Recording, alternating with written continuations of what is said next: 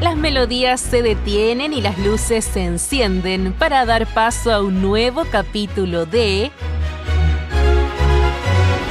Féminas Sinfónicas, programa radial hecho desde la mirada de mujeres de la Orquesta Sinfónica Universidad de Concepción. Una conversación profunda, dinámica y que busca entregar la historia detrás de los artistas Féminas Sinfónicas cada sábado gracias al apoyo del Ministerio de las Culturas, las Artes y el Patrimonio.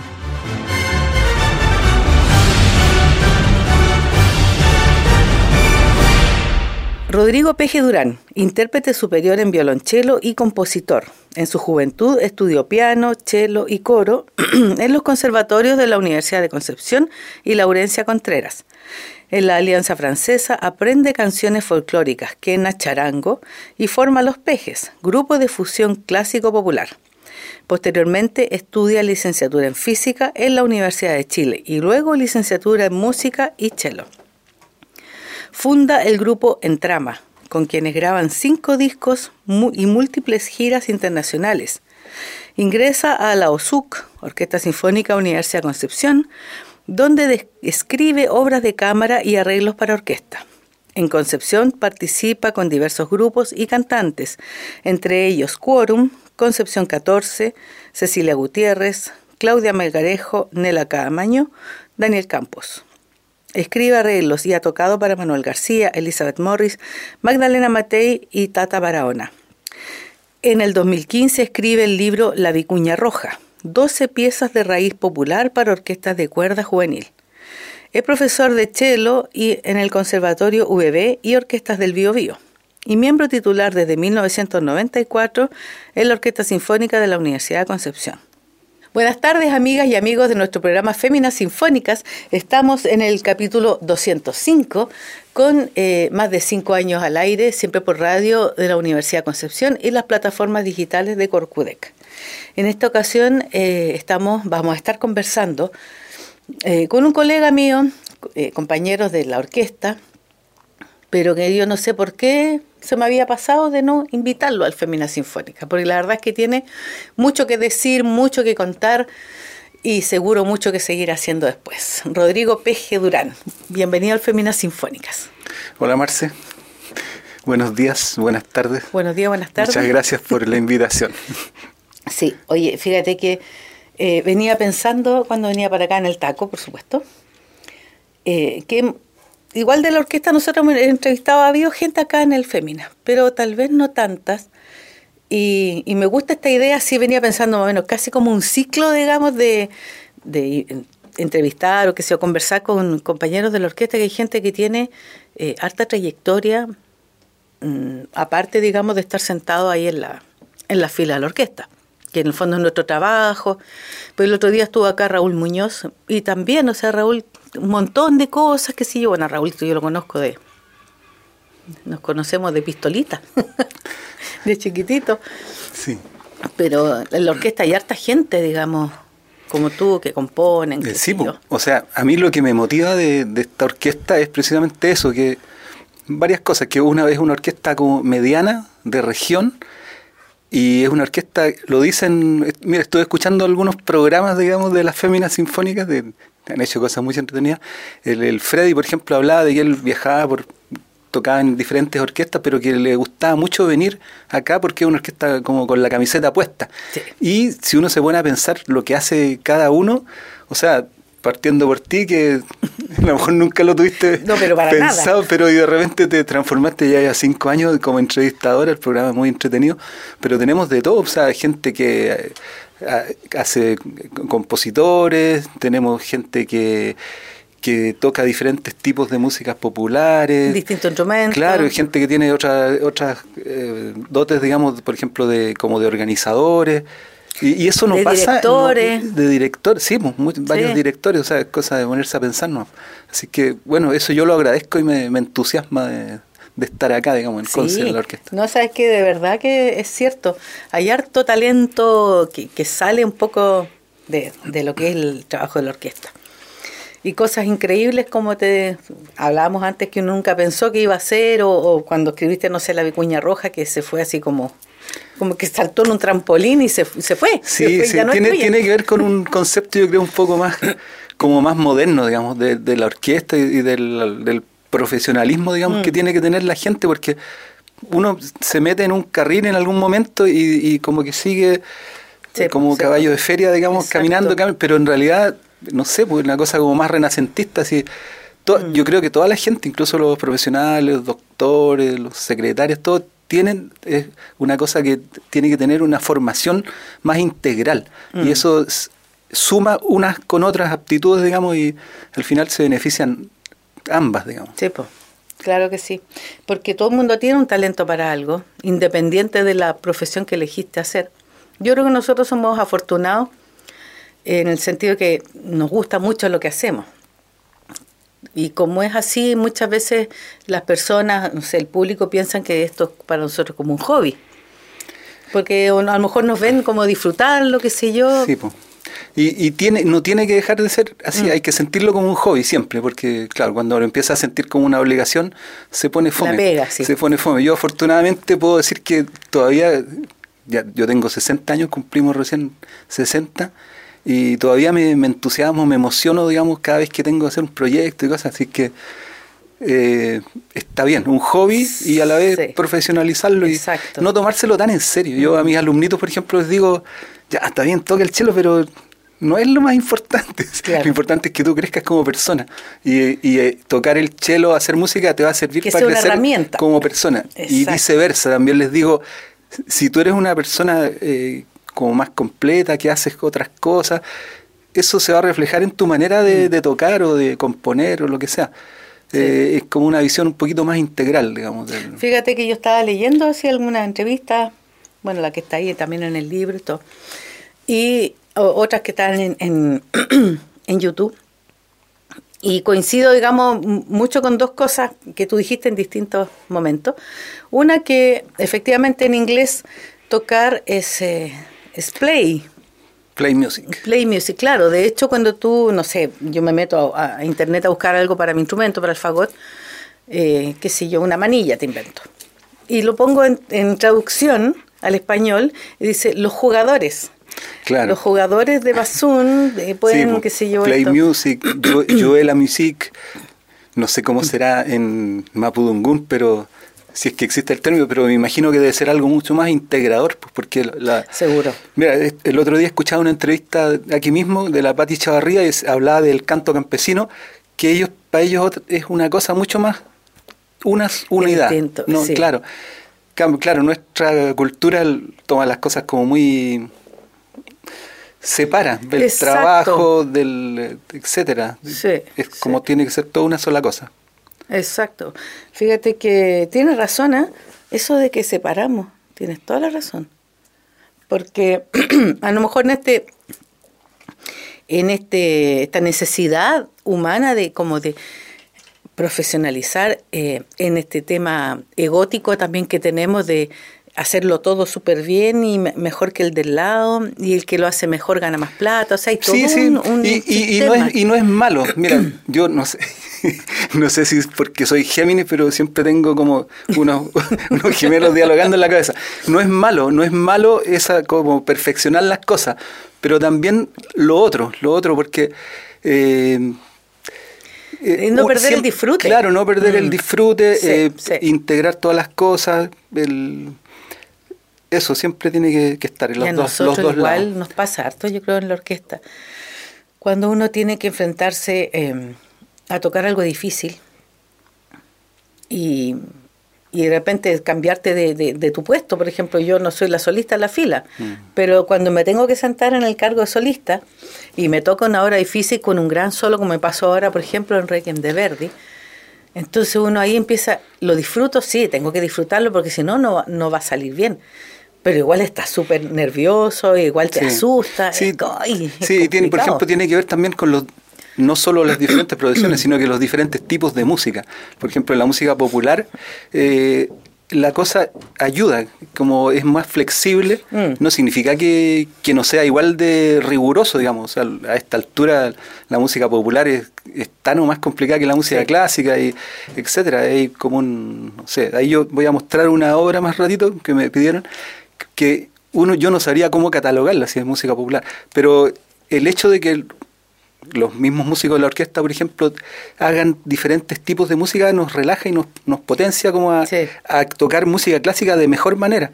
Y lo hacen los grandes solistas, no sé, por ejemplo, ya yo toco Chelo Yoyoma, hace discos totalmente diferentes, tocando con los brasileños, con los que tocan música country, etcétera, etcétera. Y sí, pues es la época. tremendo estamos, chelista. Sí, pues. estamos hablando, digamos, de eso.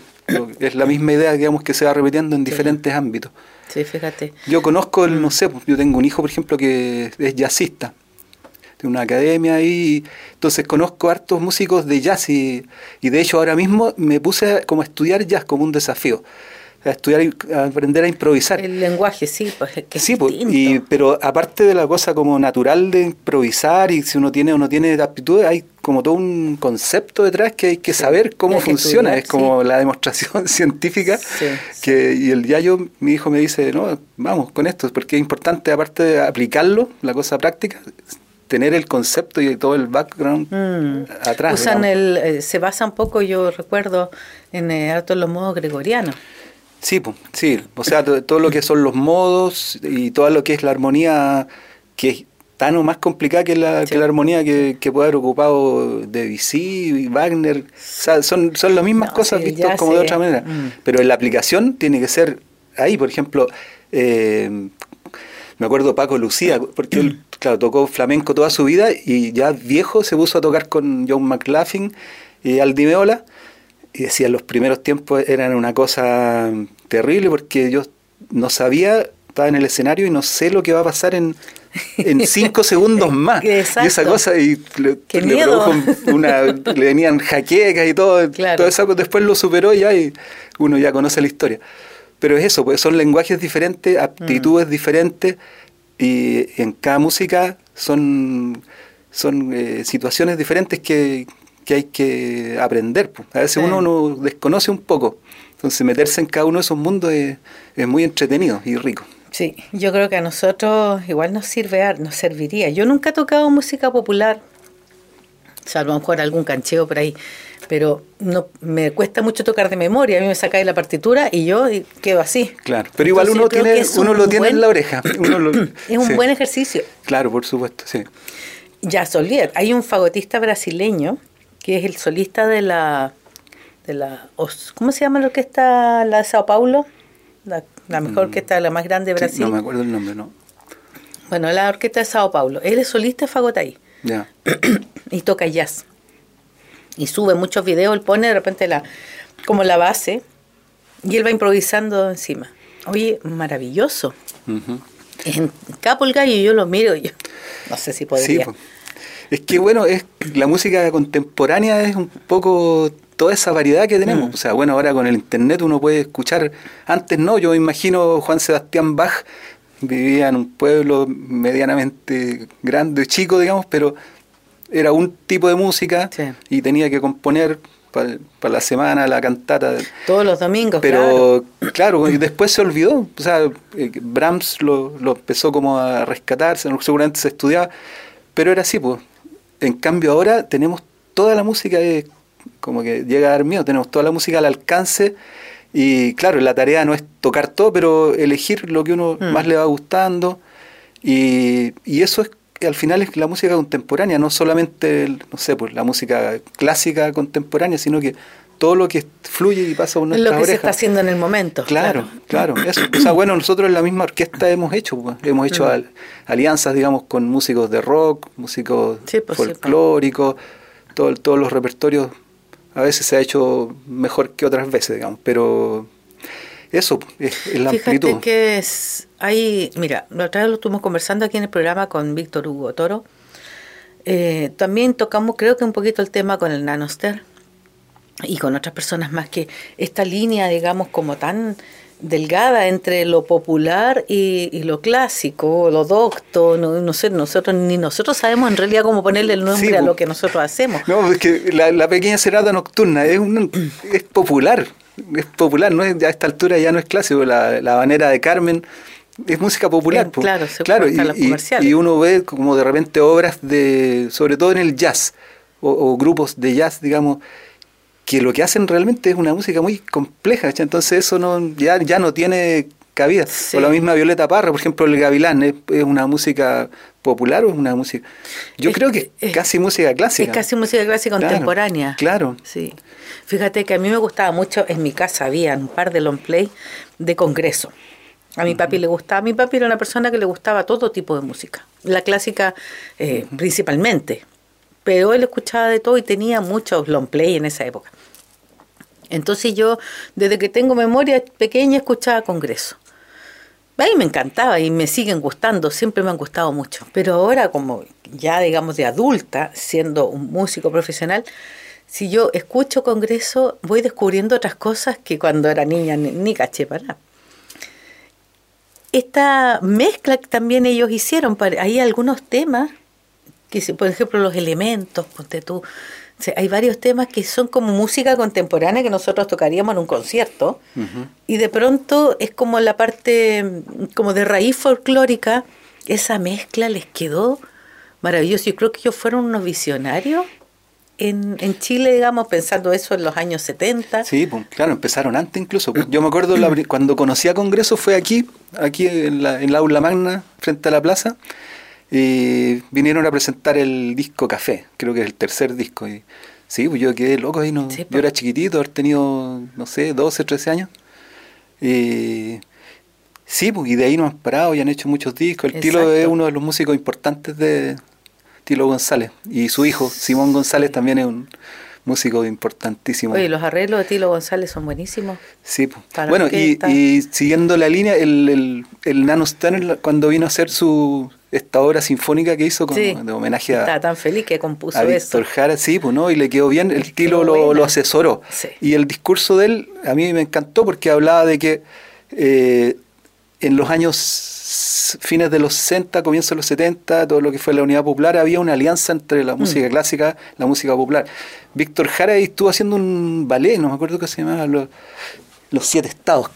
Eh, y bueno, se cortó todo el 73 con el golpe y, y él esta obra era como un intento, digamos, como de seguir ese, esa posta. Exacto. Y yo creo que de alguna manera lo logró bastante bien. Sí. Bueno, ahora lo vamos a, a, tocar y grabar. Y grabar, claro, en enero. Así que felicito al nano por su pega. Sí, oye, y el pobre estaba más nervioso que, que guatita, pero le salió súper bien, estuvo bien escrita. Nervioso pero feliz. Nervioso pero feliz, además que él es así como que Y fíjate que él, ya que estamos hablando de él, es un común ejemplo de una persona que tiene, digamos, toda esta sed, que se ha desarrollado en, muchos aspectos. es muy multifacético. Es multifacético en, instrumentos y en estilos musicales. Entonces, yo creo que por ahí va un poquito la línea, esta, esta idea del, de, este encasillamiento que nosotros hemos hecho por años. Sí, ahora, él es así, pero también el Géminis. Hay personas que son expertas en una cuestión y está súper bien. Yo, yo me identifico más con el nano, en el sentido como que hago muchas cosas y me gustan los trabajos manuales, siempre estoy...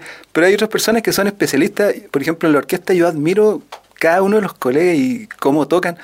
Yo como que casi no, realmente no me considero chelista porque, no sé, veo tan, sobre todo en los vientos, ¿cachai? Lo, el nivel de sofisticación, digamos, de la interpretación. Y, no, y, del mismo instrumento. Claro, entonces todo depende de la persona, depende de la persona. Si, como dice Serrat, cada loco con su tema. Cada contra gusto no hay disputa. Artefactos, bestias, hombres y mujeres, cada uno es como es. Pero después, en el coro dice, pero al momento de elegir, elijo esto y esto, que y ahí como que busca un consenso. Entonces eso a mí me interpreta, me, me gusta. Te, identifica. Me identifica, sí, esa, esa canción me gusta. Porque al final igual estamos todos un poco locos, hay que mm. partir de eso. Y claro. me acordé, me acordé que hace un tiempo estábamos con un conflicto grave aquí en la orquesta y mandaron un, una persona, un funcionario de la universidad nefasto, no, nefasto, pues no voy a dar nombres, pero entonces tuvimos una reunión y a él le había llegado un mensaje, algo así, que cómo estaban empezando a echar gente de la orquesta. Y alguien puso, no, se volvió loco. Y él mismo dijo en la reunión, yo no estoy loco. Y lo dijo un día y lo repitió al día siguiente. O sea, el que dice que no está loco es el más loco de todos. Entonces yo digo, yo estoy loco, estoy loco, un día pienso una cosa, el otro día pienso otra. El Géminis, Géminis. Claro, no, y está bien, hay que partir por eso. Si el tiempo, un día llueve, este año, imagínate cómo ha estado el clima, nosotros somos parte de la naturaleza, entonces no, si uno pretende no estar loco, es como reprimirse toda, todos esos personajes que están adentro tuyo y que quieren salir por algún mm. lado. Entonces, mientras más los reprima, la cosa estalla en algún momento y, ocurre eso, claro. ocurre esa gente que es tranquila, yo soy bastante tranquilo, pero hay gente más que, y que y de repente deja la escoba y, y, cometen actos, eso es un típico perfil psicológico que, que se repite, entonces... Sí, no sé, es verdad. Eso, así Nosotros cuidado con la nos vamos reprimiendo. Sí. que se nos vino eh, la pausa musical. Ahí está tu cámara para que invites a nuestros auditores qué vamos a escuchar en esta pausa musical. Sí, bueno, lo que vamos a escuchar es una obra de un compositor argentino. Espérate, el nombre no me acuerdo exactamente, lo tengo aquí. Es un compositor argentino relativamente joven, eh, se llama Miguel Bareyes. Entiendo que, entiendo que él vive en Berlín, yo lo descubrí hace un par de años, me encantó porque hace una fusión, él es músico clásico, toca piano, pero tiene que ver con todo lo que estamos conversando. ¿Y que escribe como como sola Escribe como, sí, más o menos, más o menos. Hay otros igual, hay otros. Eh, pero hizo una obra que se llama Kimun, que el texto está en Mapudungun, y lo hizo en ah. pandemia. Lo hizo en pandemia, entonces parece que estuviera grabado en vivo, porque es muy buena la calidad. Es un texto con sus amigas. Hay una violinista famosa que una vez estuvo aquí, eh, Luque, eh, Luciana creo que se llama. Eh, eso, pues, y hace una, una combinación, digamos, un, un, poco de jazz, un poco de música clásica, muy complejo el lenguaje, pero que te llega como muy de manera directa, digamos, y algún texto en mapudungun, otros textos en español. Miguel Bereyes Kimun. Kimun. Pónganle oído y ojo. Eso. Vamos a, entonces a escuchar eso, vamos y volvemos.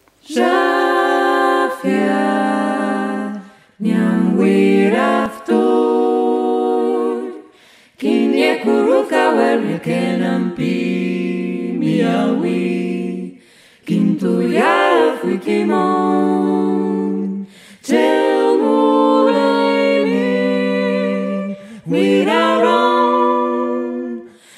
klepieniu tieliwen, fał klepieniu tilewkę.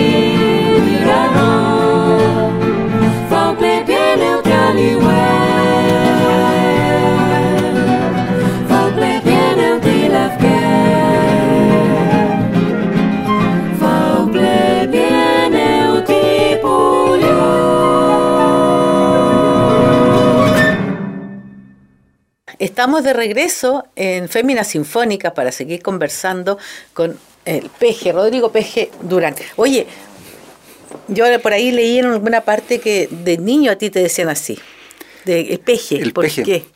Ah, es una historia, una vez la conté en el, en el diario, la voy a hacer corta así. Eh, el- a ver, de haber sido por ahí por el año 75, en- como en plena dictadura, la, la época más oscura y no sé, estaba toda la gente un poco triste, como reservada y en mi casa yo era como el cabro chico. Estábamos cocinando con mi hermana y algo me pasó a mí, se me cayó un huevo al suelo y, y así en onda me dijo, mm, retírate, peje sapo. Yo nunca había escuchado esa palabra, pero me gustó. Después averigué que era el pescado más feo que existe. Entonces inventé algo como para entretener a la familia y, me- y me- yo me autodenominé el peje y empecé como a tirar unos panfletos por, no sé, en el rollo del papel confort, debajo del plato, debajo de la almohada. Cuidado con el peje sapo, te está mirando. Era como yo sentía como la realidad chilena en ese momento. sí. Y enganchó, no sé, pues después actuamos con, un, con el grupo Los, los Pejes que no tenía nombre. Y, ¿cómo le dicen a este carito? El peje, la cuestión. Ya, los pejes. Y así, así fue. Y ahí quedaste. El te- peje, sí. Casi autobautizado. Sí, no, me han bautizado varias veces. También cuando era más chico, un tío me llevó al cine a ver Pinocho, porque tuve de haber tenido cuatro o cinco años, no sé, y me indigné porque trataban de hacerle eso, no me acuerdo mucho cómo es la historia de Pinocho, pero había un malo y yo me indignaba. Sí, co- sí. Entonces me puso el honrado Rory. Yo me llamo Rodrigo, el honrado Rory. Hasta que como que yo de alguna manera me rebelé porque estábamos en el campo, nos juntábamos con la familia y cosas de cabro chico. Yo estaba con altura y le hice pichí en la cabeza a su hija. Y hasta ahí llegó el honrado Rory. El honrado. Sí. Cosa, yo creo que me quería sacar ese mote porque era mucha responsabilidad que Sí, digan el honrado Rory. Ah, bueno, como que tienes que estar peinadito. Claro. Claro, me la saqué. Y bueno, y así me han puesto. También como soy bueno para contar historias, tengo una sobrina, la Paulina. Claro, saludo, Paulina, hola. me puso hace poco ese cupeje. Ese cupe. Claro, porque nos juntábamos a carretear y todo, yo contaba historias, lo que pasó aquí, lo que... Ya, ahí que... fin del comunicado. Fin del comunicado. Así que, bueno, ya estamos claros porque es el peje, el peje sapo. Oye, em, tú, ¿de dónde? ¿Tú naciste dónde? Yo nací aquí en Conce, en el sanatorio alemán, sí. Sí, mi familia es una familia grande, mi abuelo profesor normalista, mi abuela pianista, como todas las señoritas de la época. Por supuesto. Mi abuelo nació en 1898, imagínate. Imagínate, sí. Y después era profesor normalista y todo. Y ahí después ah, era como bien libre la crianza, en el campo un poco, en Concepción, hartos hijos, eh, sus hijos, digamos, tíos míos, que fueron medios fundadores de la orquesta acá. Eh, mi mamá tocaba arpa, clavecín. Eh, mi papá era abo- abogado, más como tirado para el lado intelectual, pero en su época tuvo un, un grupo que se llamaba Los Muchachos del Sur y animaban fiestas y todo ese tipo de cosas. Tuvo su parte farándula Sí, también. y después ya, bueno, mis hermanos todos estudiamos música y ahora tengo hartos sobrinos, hijos que tocan desde jazz, rock, eh, folclore, música clásica, harto en Santiago tengo unos sobrinos super capos y hasta mi hijo que hace música electrónica y todas esas cosas. Hay harta influencia y eh, para ti, digamos, como compositor también, eh, de, de tener cerca, digamos, a nivel familiar, gente que se dedica a distintos como ámbitos de la música. Y Sí, eso pues. te permite una cercanía, un Sí, pues yo lo busco también. Exacto. Yo lo busco, y no solo familiar, sino que amigos. pues, O sea, aquí en Concepción, no sé, pues, la Ceci Gutiérrez, Sí. la Claudia Melgarejo. Yo cuando chico admiraba mucho a los hermanos Millar. Mm. Fueron como que me abrieron todo un mundo Sí, y sí, el, grupo, había un grupo ahí que hacía como música, era como el entrama, digamos, pero de acá de Concepción. Claro. Grupo de experimentación instrumental. Sí, lindo ella. Y en toda esa época, esos años, digamos, post dictadura, empecé como a. Ahí ve- había un grupo de, de. que La mayoría eran estudiantes de medicina que se llamaba eh, Agrupación de Música Moderna y hacían conciertos en diferentes, el aula magna principalmente, en el- la Casa del Arte. Y bueno, tra- traían a congreso, traían. El primer grupo que vino fue Barroco Andino, claro. Qué Bu- bueno era Burlaron la prohibición que había de tocar charango y quena y Sí, bombos pues, sí, legüeros. Y sí, pues, y, Eran y muy un montón de buenos otros grupos. ellos. Exacto. Súper. Sí, pues, y ahí, bueno, ahí me fui como desarrollando. Pero bueno, eso con respecto a la familia, harto Sí. músico. Oye, harto músico en tu familia, músico, sí. Y aquí ligados con la orquesta. O sea, como Mis tíos, que, claro, sí. mis tíos, sí, sí. Pero tú eres Carrasco, ¿no? Yo soy de Carrasco, sí. Dura-. Durán Carrasco, Durán sí. Carrasco. Carrasco, Stuparich, están los otros tíos, sí. Mira. o sea, no tenías otra opción de vida que venir a trabajar Sí, aquí. no, podría haber sido físico, sí, estudié Oye, licenciatura en física, pero, pero bueno, llegué a Santiago el año 82, imagínate, a estudiar física en la Facultad de Ciencias de la Universidad de Chile, que queda en Las Palmeras, o sea, Macul con Grecia, frente al pedagógico. El- claro. Sí, y, Al bueno, pedagógico en aquella sí, época. y en mi familia siempre hemos sido gente de izquierda, entonces yo me metí en, el, en la cosa política, sí, pero De una. de cabeza. Sí, pues, sí, pues. Y me echaron por, por eso. Muy bien. De- a lo mejor tenía igual como toda la gente, como es difícil de decidir dedicarse a la música. Entonces, como que Pinochet me pegó un empujoncito. Mm. Sí, ya, sí. está bien. Claro, mira, sí. Nada pasa por. O sea, todo pasa para algo. Claro, exacto. Y todo es para mejor. Así que, bueno, ahí me, me puse a estudiar música. ya Igual estaba estudiando particular. Iba a la Facultad de Arte y estudiaba cello. Ese era como un poco el consejo de mi papá.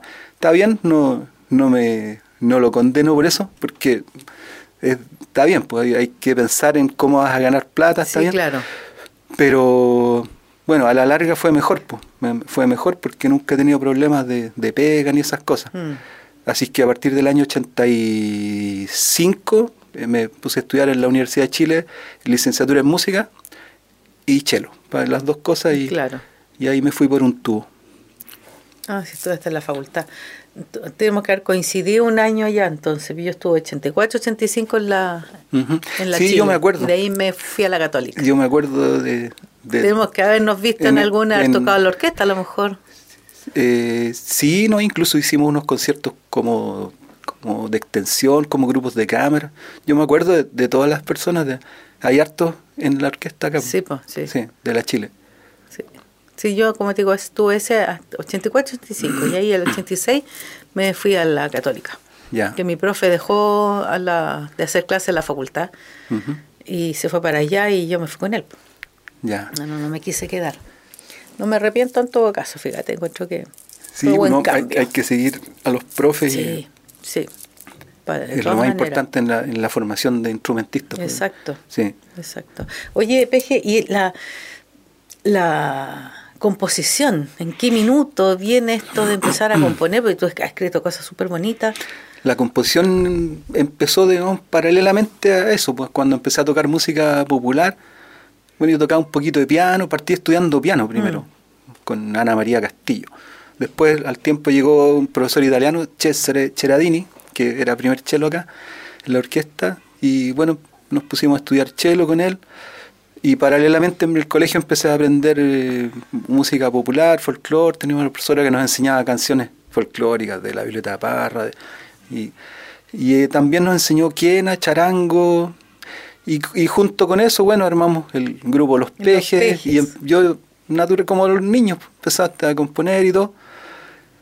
Hice una canción importante el, cuando tenía como 16, 17 años, que con un texto de Neruda, Me peina el viento los cabellos.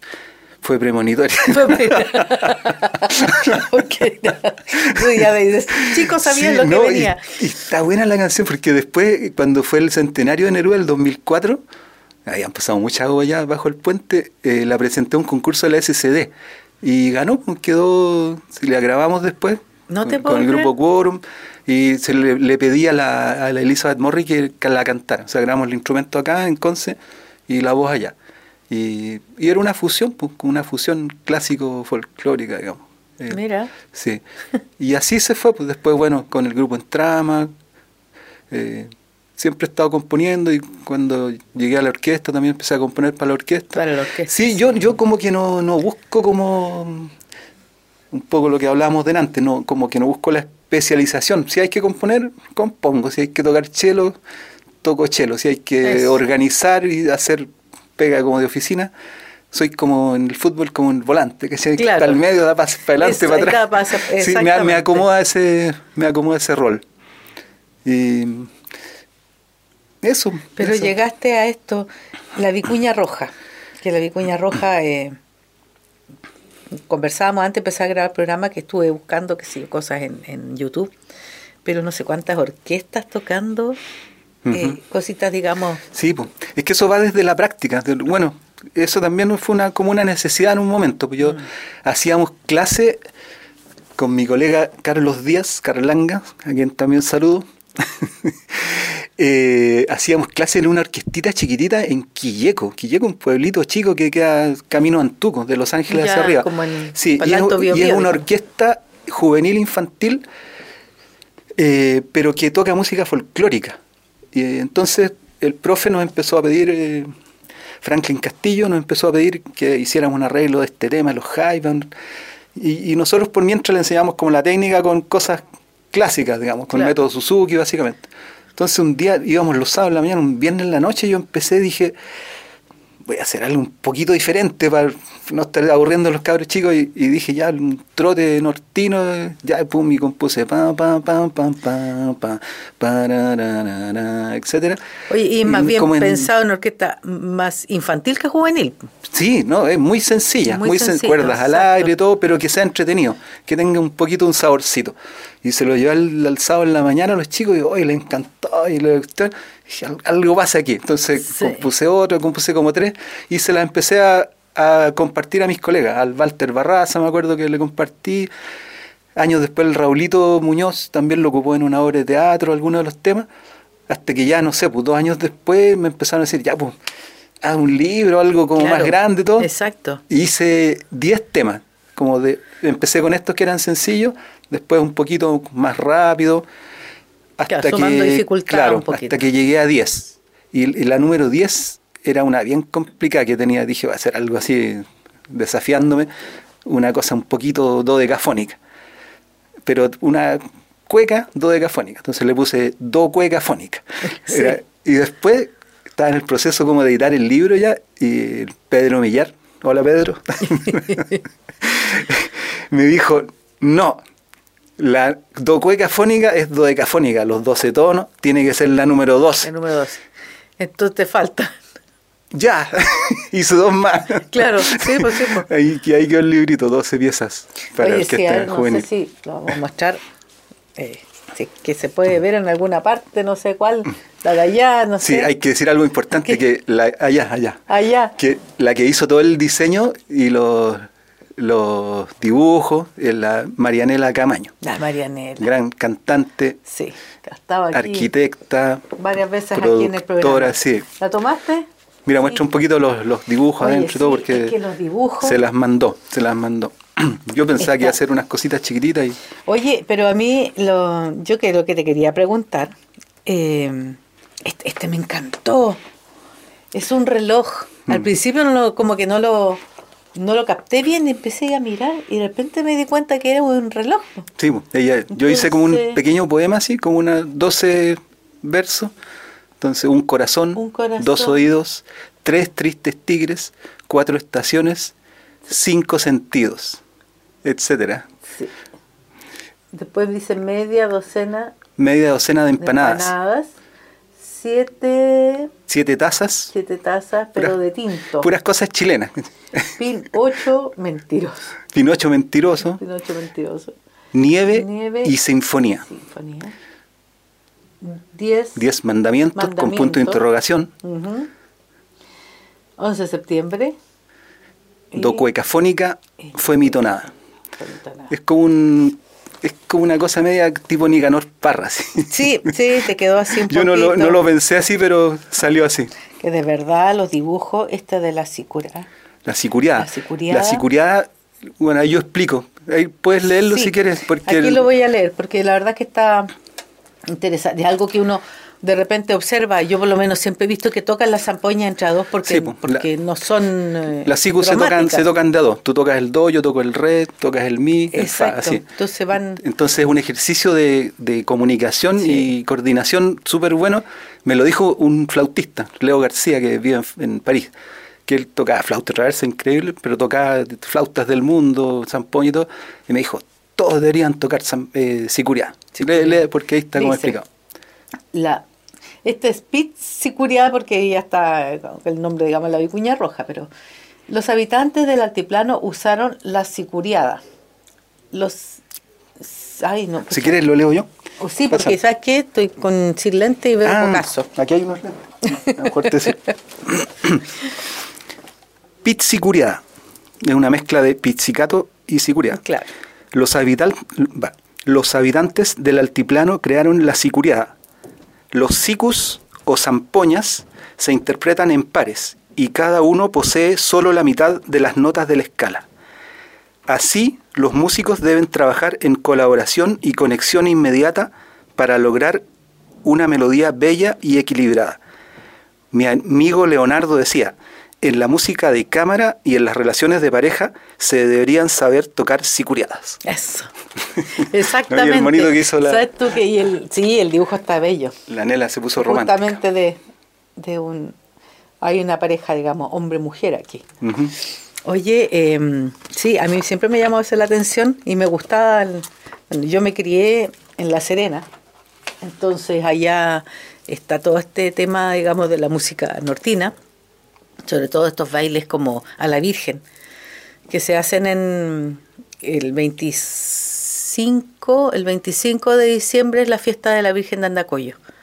Pero los grupos que van a bailar así tipo como la es, como los bailes nortinos, digamos, de la, de la Virgen del Carmen en, en Calama, que sí. Ellos están todo el año ensayando, entonces cada cierto tiempo salen a la calle, el fin de semana en La Serena, y van haciendo estos bailes, los bailes chinos que se llaman. Y para mí es una cosa que la llevo así como, como a mí me encanta la música nortina. Y me gustaba mucho ver eso también del, del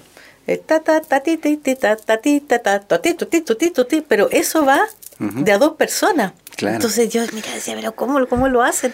En mi casa además había unos long play que tenía mi papi de un grupo boliviano que era música, que era fantástico. Son tropas completas, o sea, claro, son dos voces, pero son pueden ser 30. Sí, no, maravilloso, a mí me encanta, me encanta, me encanta, pero ¿sabes qué? La vicuña roja, eh, bueno, yo no tengo mucha cabida en el fondo porque no que no escribiste para Fagot, pero sí la otra vez tuvimos que tocar algo en Casa Salud. ¿Ya? Y llevamos unos temitas, alguien dijo, le avisaron al peje que vamos a tocar.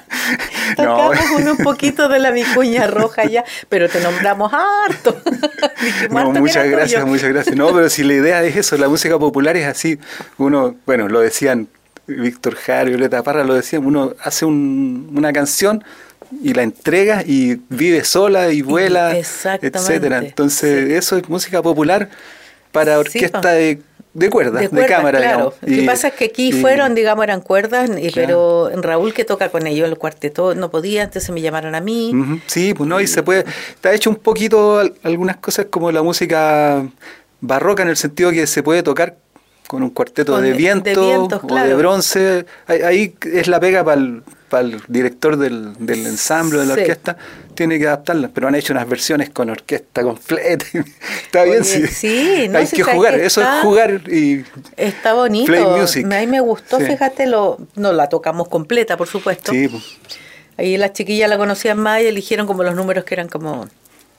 Eran más mm. fáciles, digamos, que los armáramos y que sí, a lo mejor no tan, tan simples.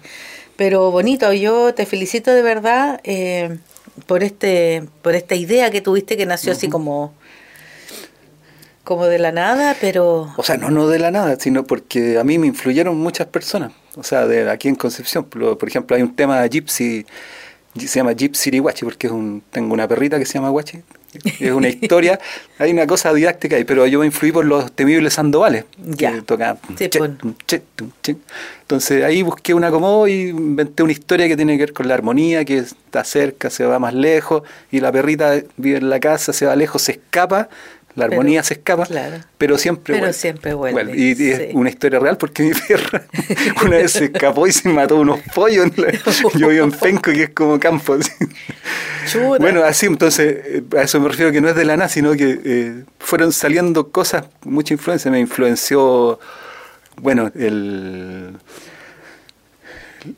hay espérate, hay música folclórica, por mm. ejemplo, de Quorum, los, los, grupos de acá, los grupos, claro, tendría que empezar a revisar, no me acuerdo, pero hay como influencias locales ahí.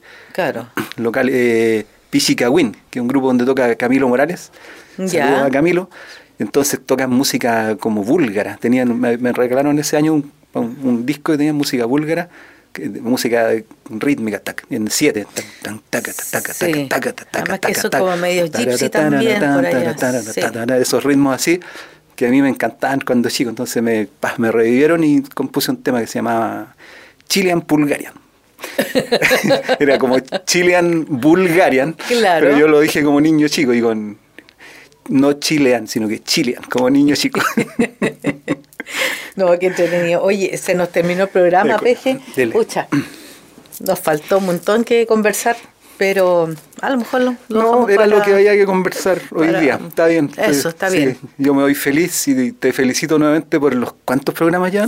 Eh, 205. 205. Son cinco años. El 1 de diciembre cumplimos cinco años al aire. Sí, no, yo... el eh, programa Sagitario Yo siempre he visto el programa y ahora como un poco preparándome, vi varios otros nuevos, así que es, como fluye la información y en Concepción es una cosa chispeante así de... Sí, absolutamente. así que me encanta, felicitaciones, muchas, gracias. gracias. Al equipo técnico también. Sí, y a Abrazos. sí, que nos faltó una, así que la Paula hoy día corrido de cámara en cámara. Pero estamos. Entonces, muchas gracias por haber venido al, al Fémina Sinfónica. Yo sé que estabas en una reunión, pero aquí nos te hiciste el, ratito para venir a conversar con nosotros y de nuestro público nos despedimos hasta un próximo programa. Eh, cuídense y nos estamos viendo. Muchas gracias. Muchas gracias. Hasta luego. Adiós, adiós. El momento ha llegado, los micrófonos se encienden, la música y su historia se apoderan de ti y nosotras somos las protagonistas. Féminas Sinfónicas, programa conducido por las integrantes de la Orquesta Sinfónica Universidad de Concepción, un viaje por las culturas y las artes junto a grandes invitadas.